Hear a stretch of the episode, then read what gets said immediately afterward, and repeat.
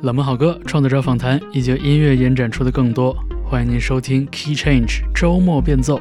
我是方舟。我们悄悄迎来了立春，但是寒冷还没有过去。身边很多朋友已经提前进入了春节假期啊，不知道你最近过得怎么样？有没有还坚守在工作岗位上呢？这期节目为你放送一些清爽的作品，还会有一支来自英格兰北方的乐队做客。So hi, we're Gogo Penguin, and I'm Chris, and I play the piano. Hi, I'm Nick, and I play the bass. I'm John, and I play the drums. 这支曼彻斯特的乐队 Gogo Penguin 刚刚结束了他们的中国巡演，在中国的最后一晚，我在演出前和三位聊了聊他们2023年的专辑，他们和爵士乐的关系，以及在疫情结束之后，一切回归正轨的感觉是什么样的。呃，今天节目下半段 Gogo Penguin 的访谈开始之前呢，我们先一起来听歌。Elado Negro 翻唱 Neil Young 的一首老歌《Lot of Love》。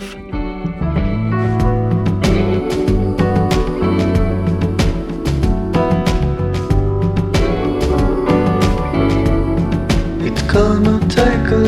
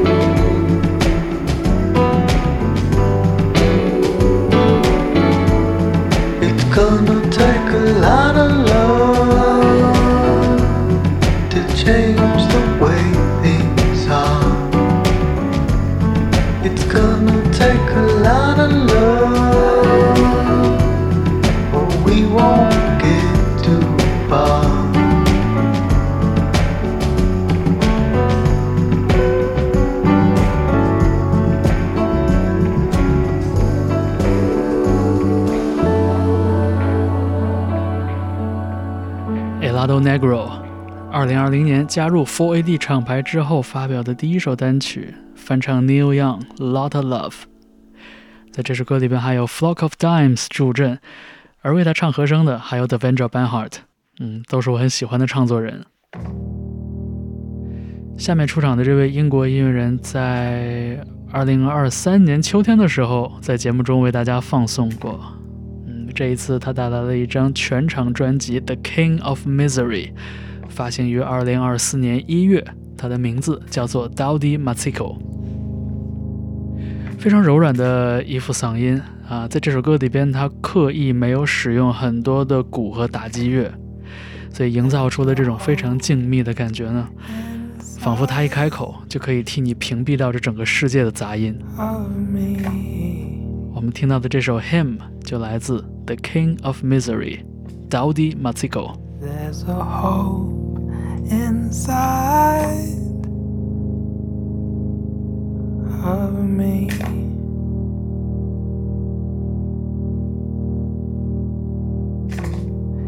It's somewhere that I can't see.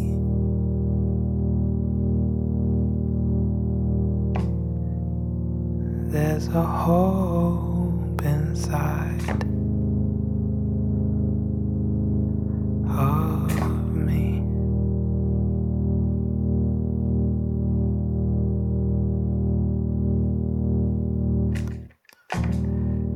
Lay your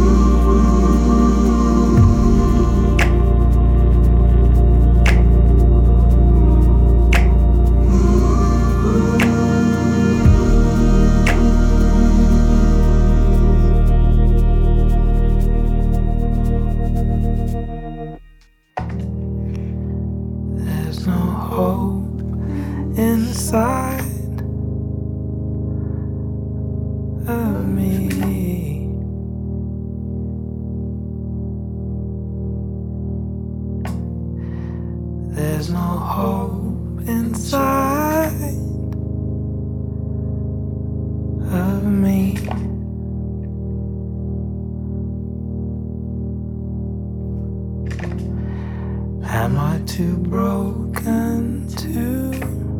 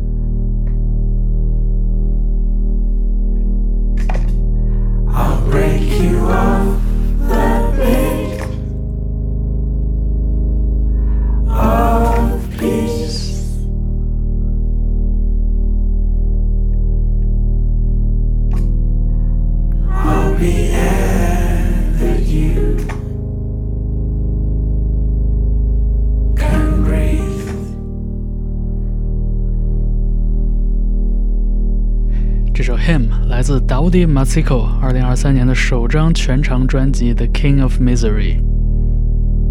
呃，在疫情之前，他发表过两张自制的个人 EP，呃，整个的风格没有太大的变化，一直都是这样以原声吉他为主。呃，也是在查资料的时候发现啊，他在一六年、一七年左右还经常和 Gogo Penguin，也就是我们今天节目的主角一起巡演，呃，为这支乐队担任开场嘉宾，也算是一个很有意思的隐藏的线索吧。下面在 Key Change 为你放送的这支乐团来自台湾，他们的名字叫做睡后故事。其实我是很偶然听到他们的歌曲的。我在呃买唱片的时候，在包裹里边发现了，应该是店家赠送的一张 CD。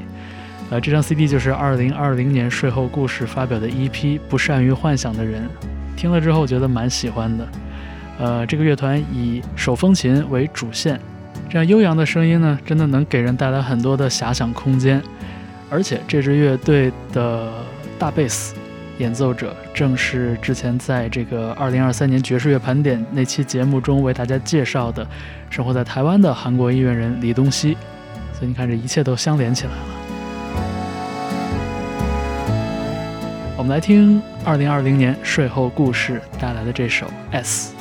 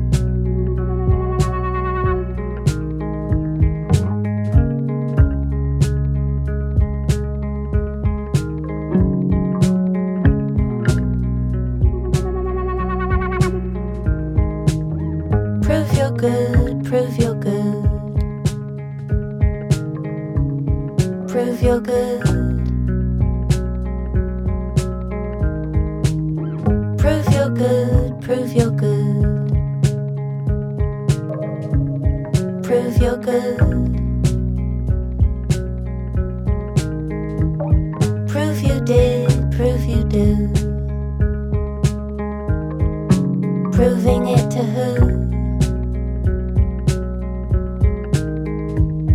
Prove you're good, prove you're good. Prove you're good.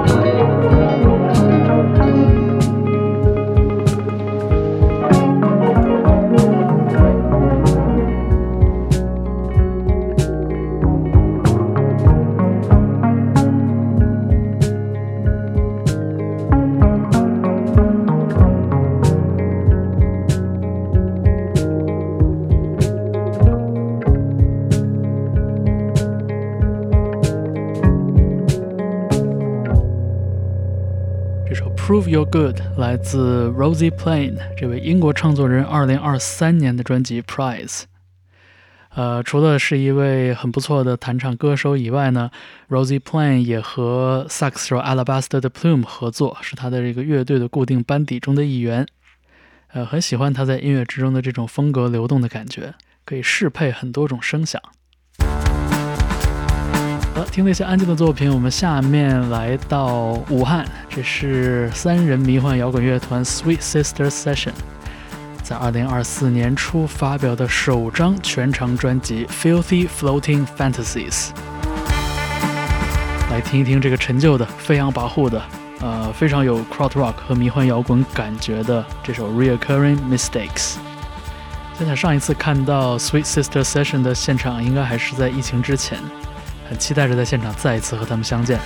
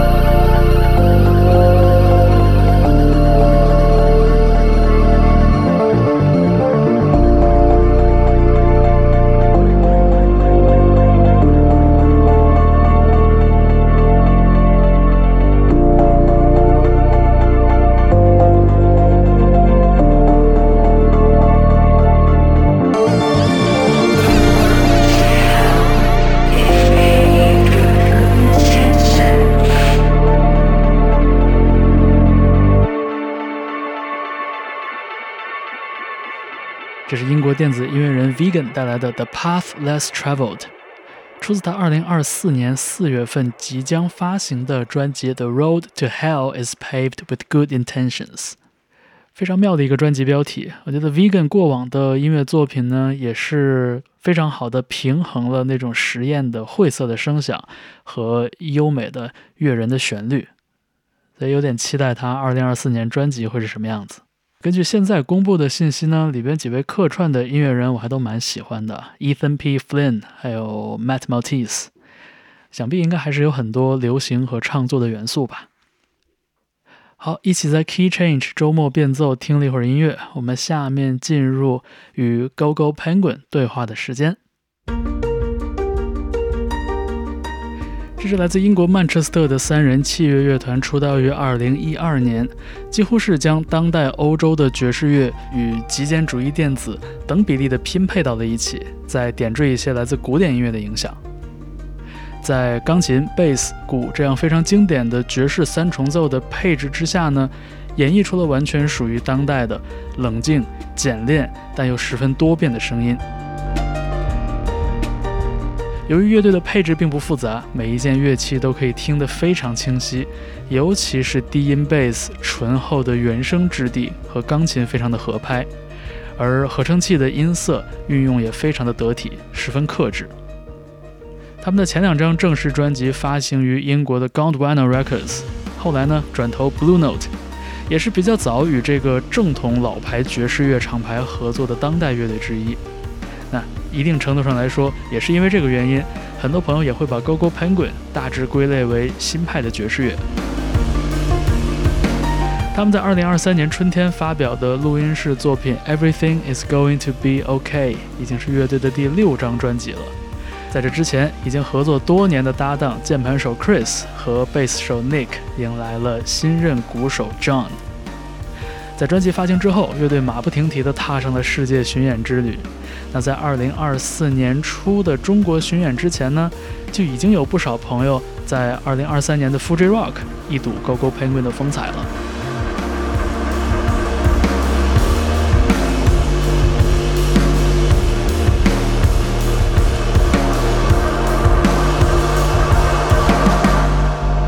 So, hi, we're Gogo Penguin, and I'm Chris, and I play the piano.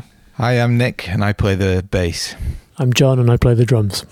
After the release of Everything Is Going to Be Okay, there were uh, extensive tour schedules, and I actually wonder if the performance and the tours brought some extra layers to this music.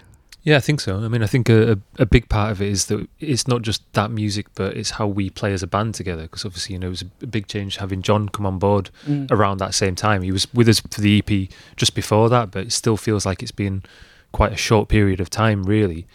And yet, it feels like we've been playing together for years and years and years because we've done so much. You know, we've written those couple of records, and then we've played a lot of shows after lockdown. You know, as soon as we were able to, we wanted to get out and play. Um, so I think the, the the more we get to know each other as musicians, and the more we get to know each other as just as people, you know, it's really changed the way that the music feels. And then, as it always is, I think you know, we'll play these tunes in five or ten years, and they'll be different again because you know it's life experience and the way that things evolve, and we're always trying to push ourselves as musicians. So you know, as you learn, oh, I can do this or I can do that. You know, you start to kind of let those things weave into older music as well. Right. So I think yeah, there's definitely some changes, but I mean, in some ways, you know, we have played a lot of shows, and we've played this music quite a lot since it came out, but it still feels kind of new. You know, it doesn't feel like it's. um I'm definitely not. I, I- I'm still happy to play them. You know, I don't feel Ye- bored. You know, it's nice. yeah. And uh, th- this is always the case with every band, and certainly with us. Um, you know, you just write the music, and then you go in the studio and record it, and you, you wish that you could go on the road for a year, learn it like properly, get inside it, and then record. But that would never work with touring. So I think now, we, you know, there's a case that we probably perform some of it better. yeah. 乐队还提到，在创作这张《Everything Is Going to Be OK》的过程中呢，很多围绕着采样展开创作的经典专辑，比如说 DJ Shadow 和 Mowax 这样的音乐人他们的作品，给 GoGo Penguin 带来了很重要的影响。但是呢，这样的影响不一定是显性的， Yeah, well, I think that reference is very specifically uh, the track called Friday Film Special. Yeah, um, and that was like uh, Jon lives in London, so sometimes he's not always around. So we send him stuff, and then he comes up for block periods. So on that particular occasion, it was sort of came out of a jam in the studio, and after we did it, we were like, "That was cool." And then we were like, "That was really cool, actually." can we do this? Because it's quite we feel we felt that was quite a departure from something that we've done before. But it, we've always been me and Chris um, have always been really into the more hip hop sample culture. And when we had Rob in the band, it, it's fair to say that wasn't as much his sort of thing. And so it felt like, oh, we can explore some of this a bit more. So it is the idea of it is a repetitive thing and it's like quite a laid back groove and it, it, does it's reminiscent of to us of that sort of instrumental sample culture that was around in the the mid to late 90s you know like the trip hop thing DJ Shadow Endtroducing was a huge album at the time and a huge album for us and yeah it just it, it sort of reminded us a lot of those things like the Mo Wax thing and um, Nightmares on Wax so all these things that were sort of down tempo and and so there's some of that in there and I think that's the first time we've ever done that sort of specific reference before.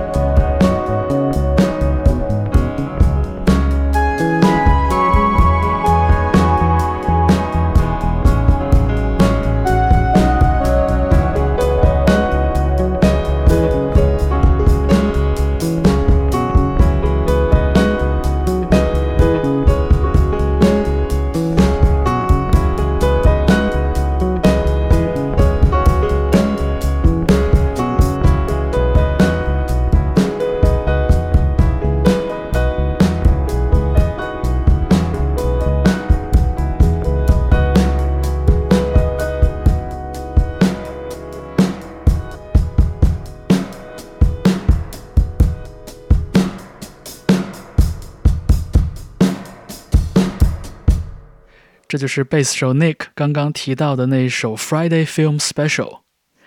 很多朋友对 GoGo Penguin 的音乐中的原声乐器的质地印象很深刻，但其实呢，键盘手 Chris 对合成器也是非常非常的痴迷。那乐队继续用 Friday Film Special 这首作品解释了他们是如何在原声乐器与合成器之间做选择，继而如何决定一首作品的走向的。The idea of using electronics has been there f- for a long, long time. I mean, I remember I had a MC307, a Roland Groovebox. I bought that when I was about, must have been 14, maybe something like that. And you know, I had an before that I had an Atari uh, that I used to try and make tunes on that, just using MIDI keyboards. And but it's just a means to an end. You know, if you come up with an idea and it works, and we can play it on the piano or you know piano, bass, and drums, then that's what we'll do. But if it feels like something's missing, if it feels like it needs this thing, or if, if you know if I've written a, an idea, like Friday Film Special was originally a pattern that was on a synth called Mm. a MicroFreak, Mhm. um, really cool little synth, but the sound didn't feel right. It wasn't the sound we wanted. And when we played the pattern on the piano, that's when it clicked and it became something that then, you know, Nick started jamming on. But then with that track, you know, he picked up an electric bass instead of the double bass Right. and it just worked. So we stuck with it. So I think, you know, it's always that idea of we don't want to do things just for the sake of it. We don't want to, we're not trying to add synths because we think we need to add synths mm. it's just fun to play around with them. And if they work, then we'll keep them. If they don't, we get rid of it. There were a lot of tracks on that on the new album that we tried ideas out on electronics, on synths and things like that, and then we got rid of it and went back to piano, bass, and drums because the synths didn't feel necessary. Um, so it's always just that thing of they're fun things to use, they're interesting tools, but It's like a, a painter having a new color, really, Yeah, isn't it? yeah, yeah. It's just like, oh, you know, it's just it's just an extension of the, the palette of what you can use. definitely. But I do think there were some things that, that lent itself because I didn't know about uh, a lot of the modular synth stuff. Like Chris got really heavily into it, and and like I kind of had an idea of what synths could do, but he started bringing, particularly one a sound uh, a module called rings. And it doesn't sound like a, a, synth or a synth that I had in my head. It was. It sounds like a, a harp or something like. We've maybe had, not a We've had a few people who actually say that, don't they? They're like, "Oh, why did you include harp on the album?" Like- and it, it sounds like a very organic thing, not a, not an electronic thing to me. And it's like I think that really opened up for me anyway. But I think it, it lent itself to some of the composition as well, didn't it? Like you know, Yeah, definitely. I mean, it's. I think that analogy of thinking like the painter who's got new colours really good because the the thing that would be terrible then is if that, that painter just paints everything with that colour, you're going to end up with something really boring and something that's gonna it's going to be like surprising, but then you're going to be thinking, well, it's just a colour. It's nothing special, and it's about learning where to use it and when it works and why it works and what you're trying to say with it. So, you know, all of these instruments, we did want to keep trying to. We're always trying to do something different, and sometimes that just means a different way of thinking. But in this instance, you know, like you were saying about uh, Endtroducing and some of the hip hop thing, Right. we've listened to that stuff since we were kids, but it's nice to be able to then go, well, maybe we could use that as more of an influence. It's not something brand new to us, but it's something new to the music in that moment. And, uh, you know, we looked a lot at some of the singer songwriter type people as well. I mean, that's music that I've, I've listened to some of that kind of stuff in the past, but it's not been something particularly special for me. Right. Um, but Brendan, who is one of the producers on the album, Mm. he listens to a lot of that. People like Alex G and Rozi Plain. He got me into those musicians. I'd never heard of them until he recommended it. So it was really nice to be able to kind of get that new injection of just ideas in the back of your mind from some music that I'd never really checked out. And again, it's all just um, you know new colours and tools and things. Mhm. You know, it's just things that you can go. Let's see what happens if I use a bit of that. Yeah, yeah. And I think suddenly I realized that the path itself is also part of the creating process. Definitely. Yeah, Mm. it's like it's like looking for new synth sounds. Yep. Just twisting all the knobs. I think Yeah. a big Yeah. part of that for us is that is getting rid of the fear of is it going to work or isn't it going to work? And realizing it doesn't matter because in that moment when you're just trying it out if, if nothing comes of it if it doesn't work really doesn't matter. Mm. you know we've at the end of the day if none of the electronics worked if none of the synths worked and all this stuff we've still got piano bass and drums and we still know what we're doing with that. Right. it's not like we're completely um, losing everything that we've built. You know it's all that all that's still there And, and sometimes, like when if an idea is on a synth or piano, it, it they're interchangeable.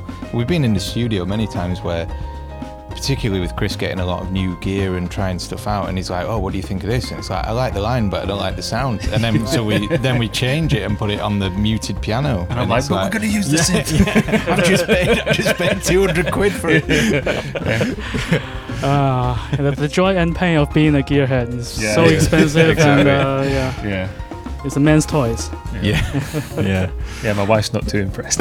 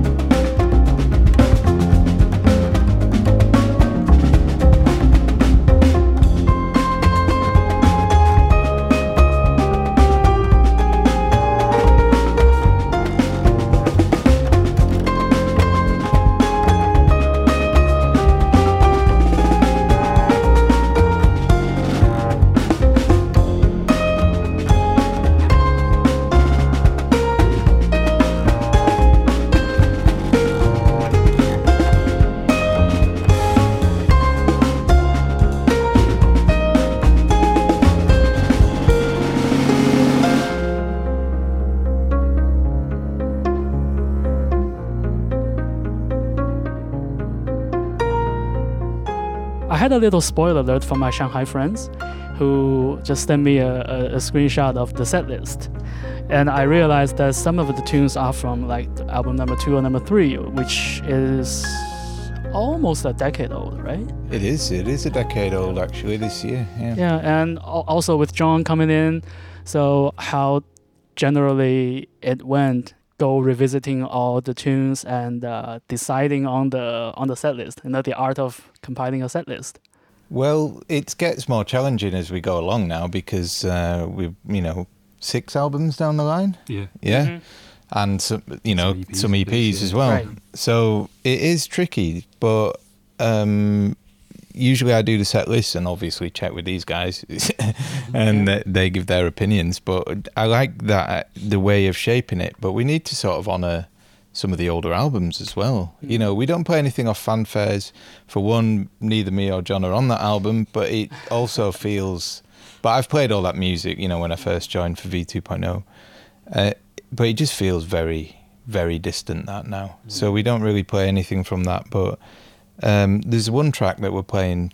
Just it, we just begun on the China tour, so we haven't played it for maybe eight or nine years. Uh, it's called Wash, and it was like a, it's a bonus track off V 2.0, and it's it's a first. I originally on that track it was a double bass, but we we've moved it onto the synth and it was just like, why, why don't we ever play that anymore? And it, there was some technical challenges as to why, and now we've figured it out, and it's nice to bring it back. But Yeah, uh. Yeah, you know, shaping sets is a lot of fun.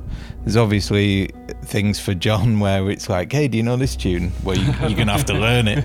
You have spent a lot of hours learning the music. Yeah, um, it's, it was interesting because there was never a pressure to to play exactly like Rob, which Mm. is, I mean, is good because I would if I did that, it would a be very difficult and b I'd just sound like a worse version of that, like a bad impression of it. And it was always, you know, let's try and find a way to play this music that that is honest and the, the way I play. Um, but there was a long, yeah, there was a good period of, of sort of living with the old music and, and dissecting how Rob played it and finding my own way through that and then playing it with the guys and, and revising it until it worked. And some of the some of the the old pieces is relatively faithful and some of them we've reworked quite a bit, um, at least in the in the drums. I don't, I don't know if it's something you. I mean, we've chatted about some of it, but like, find it's finding a balance, I guess, isn't it? Because like Yeah. the music inherently has something about it because it was written that way, mm. but then it was written that way with us as a part of that in that process. Obviously, you know, it's finding a the fine balance, isn't it, between Yeah. being yourself but also Well- being, you know, honouring the music and doing what the music needs. what, what's the individual element and what's the collective element and yeah, yeah. and pulling the two apart and then putting it back together Yeah. with slightly different ingredient you know It sounds like a fun process, but I, I know it can be uh, it can be challenging. it's challenging Yeah. but it's a nice challenge it's, Yeah. it's, um, it- like chris has said you know with developing the music it's you always want to push yourself so Mm. anything which takes you out of your normal Mhm. habits and comfort zone is always a really valuable experience Yeah, yeah.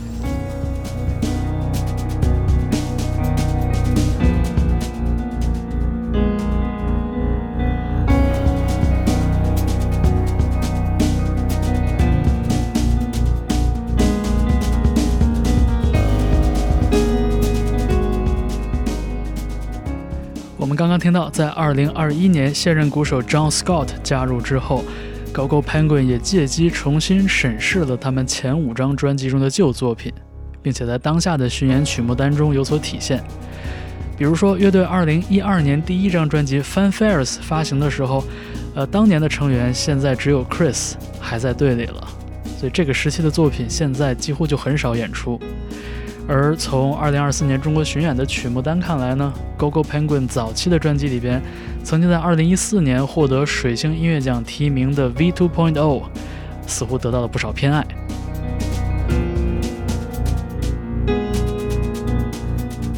GoGo Penguin 有非常稳定的合作的制作人和音响工程师，在录音棚里边，他们共同摸索声音的创作。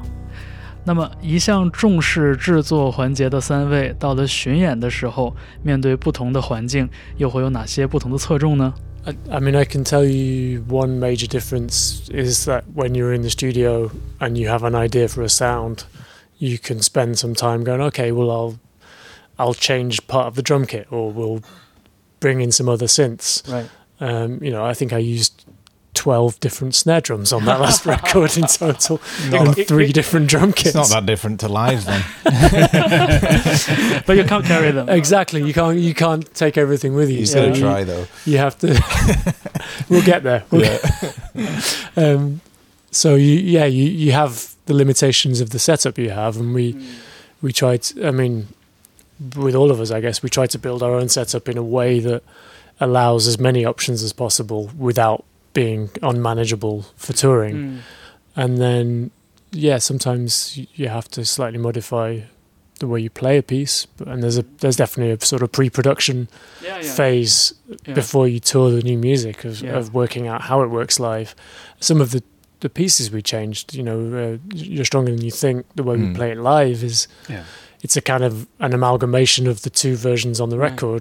What's quite unusual for us is that the person who records the albums is also the person. Uh, usually, he's not here to, to today because he's uh, couldn't make this trip. But usually, we have uh, the same engineer who is in the studio. Mm. But also, when we're recording, we it, the priority is always let's make it work for the record and worry Yeah. about live later. And we always find a way to do it. Mm. Um, and so that that's a very fortunate thing, really. Sorry. Yeah, yeah. No, I was just thinking, you know, we're talking about you're stronger than you think. It's a good example, but I think it's, you know, we realize that exactly what Nick's saying. We're thinking about the album at the time we make the album. And when it comes to live, we think about live.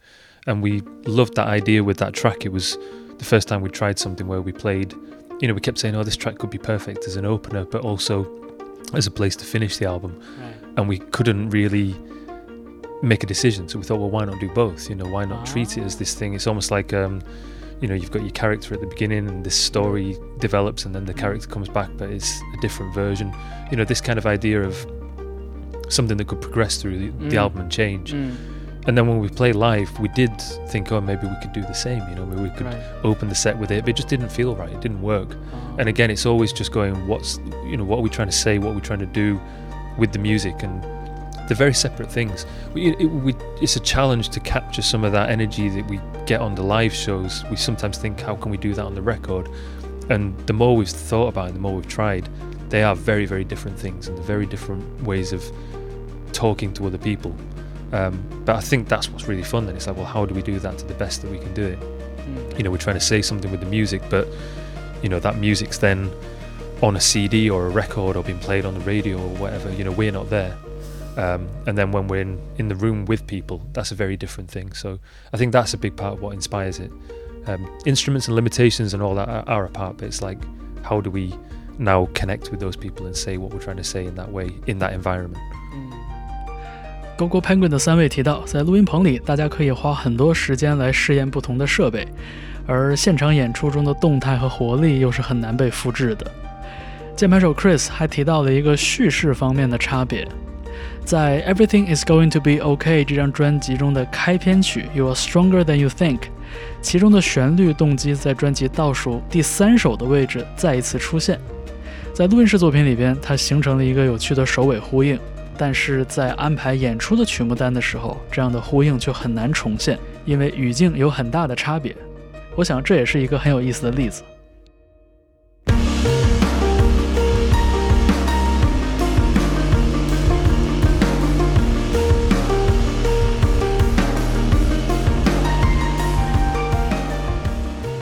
看过了 GoGo Penguin 的现场，会觉得他们音乐底色里的那种工整和严峻，其实还是偏向极简主义多一些，里边的爵士味道并没有那么的浓烈。然而这些年里边，他们也经常被指认为一支 New Jazz 乐队，这可能和他们曾经签约 Blue Note Records 有一些关系。GoGo Penguin 在2015年到2020年期间，在 Blue Note 发行了三张录音室专辑。然而，如果我们把这家老派的爵士厂牌在2020年发表的合集《Blue Note Reimagined》看作他们对年轻一代音乐人敞开怀抱的话，那和 GoGo Penguin 的这次合作其实算是走在非常前面的一次了。那 GoGo Penguin 又是怎样看待那几年的呢？ It was a good journey with them. So when we recorded V2.0 with uh, Gondwana, that album sort of made us, but it also made the label. Mm, So the, yeah. label was very small at that time. So it was like a, a mutual, you know, win for, for both of us, really. Um, because now they're, they're very well known, but at the Mm. time, all the money that they had was put into that album, which wasn't very much, and it was a big risk. Mm. So I think with the Blue Note thing, we were going to stick with Gondwana. You know, it's a Manchester label and Yep. everything. But uh, you know, when Blue Note comes knocking, you're going to answer the door, really, and that's kind of what happened. You know, it, they came to see us, and Gondwana very reluctantly let us Oh. go and talk to Blue Note, and it, it was just a big opportunity for us. You know, it's the it, it's arguably, I think it is the most famous jazz label in the world, and they really, really wanted us, and but they also wanted us to beat us and not to try and. Everyone thinks of Blue Note um, as what it's very famous for, which was all those albums in mainly like 50s, 60s Right. that were iconic. But they were looking to branch out and do something different, weren't they? And they really Definitely. wanted us to to be part of that. And every album that we made, they said, "Do whatever you want, be experimental. It's absolutely, you know, fine." Really, they they were really pushing for that. Mm. Um, and it was a really good journey with them. I think the only slight issue with Blue Note is was the the the real jazz stamp of it because it is so famous as that thing, and we're like, you know, are we a jazz band? I'm not sure we are. You know, it's. I I think no matter how much support they Yeah. gave us in doing our thing and being ourselves and making the music that we wanted to make, you can't get rid of that. It's decades of like a you know history and legacy. Yeah, and, legacy. yeah, and they've made that impression. Um, I mean, I'll be completely honest. Like jazz has been a part of my life, and it's something I've listened to, but not a big part of my life. It's not a, you know, there's other music that I far prefer listening to, and that's been more influential on me as a musician. Mm. But obviously, even before I worked with Blue Note, I'd heard of Blue Note. I had Blue Note records, and Yeah, yeah, you know, it's it's big enough that even you know, for people who aren't particularly going to call themselves a jazz fan, Mm. would still have some of those records or at least know of them. And so you can't get rid of that, you know. And, and, and we didn't want to get rid of it either. We were very proud to be a part of that for the time that we were there. Mm. But when it came to it, you know, we realised we had a choice. We could either potentially stay with them and still feel very pigeonholed, at no fault to the label, you Yeah, know, to the people that we worked with and Of the manage, you know, the management. It was just down to this history and legacy, or we can move on and we can, you know, uh, use the, you know, we've we've built a reputation and we'd built enough of a reputation that Sony were interested and we've been able to sign with 21M Records and that gave us a fresh start. It was a f- bit of a fresh start for them under Sony as well, and Mm. you know, it was a new label, you know, Yeah. so that this whole thing just felt really exciting and it felt right for us to be able to do that based on what we want to do as musicians. Mm. And um, and like you say, you know, the, the the idea of being labeled as one thing or another, that's one of the things that 21M's very keen on, kind of putting to the side a little bit. So not being, um, you know, we get asked, does it bother us, or you know, do we mind being called this or that, and and we don't, you know, but it is sometimes a limitation. It can be a hindrance you know. Some people it can be really useful because it means something to them and they go Mm. or maybe I like it, but it's equally a, as, as as much of a problem. You know, you can say to somebody, "Oh, I know these guys Go Go Penguin, they're a jazz band," and then people go, "Oh, I don't like jazz." You know, I they don't want to listen to it. Yeah. But that'd be the same if they called it anything. If they called us a rock band, the people Yes. going, "It's not a rock band. I don't like rock," or you know, whatever it might be. So I think, you know, it's um, it can be helpful, but it can also be a problem. Mm. And you know, Blue Note had that in equal measure. They were a big label, gave us a lot of support, but they also made us come across as being the weird guys on the jazz label that aren't really jazz but kind of are jazz. You know, it's Yeah. it's not always going to be helpful. Yeah. Yeah.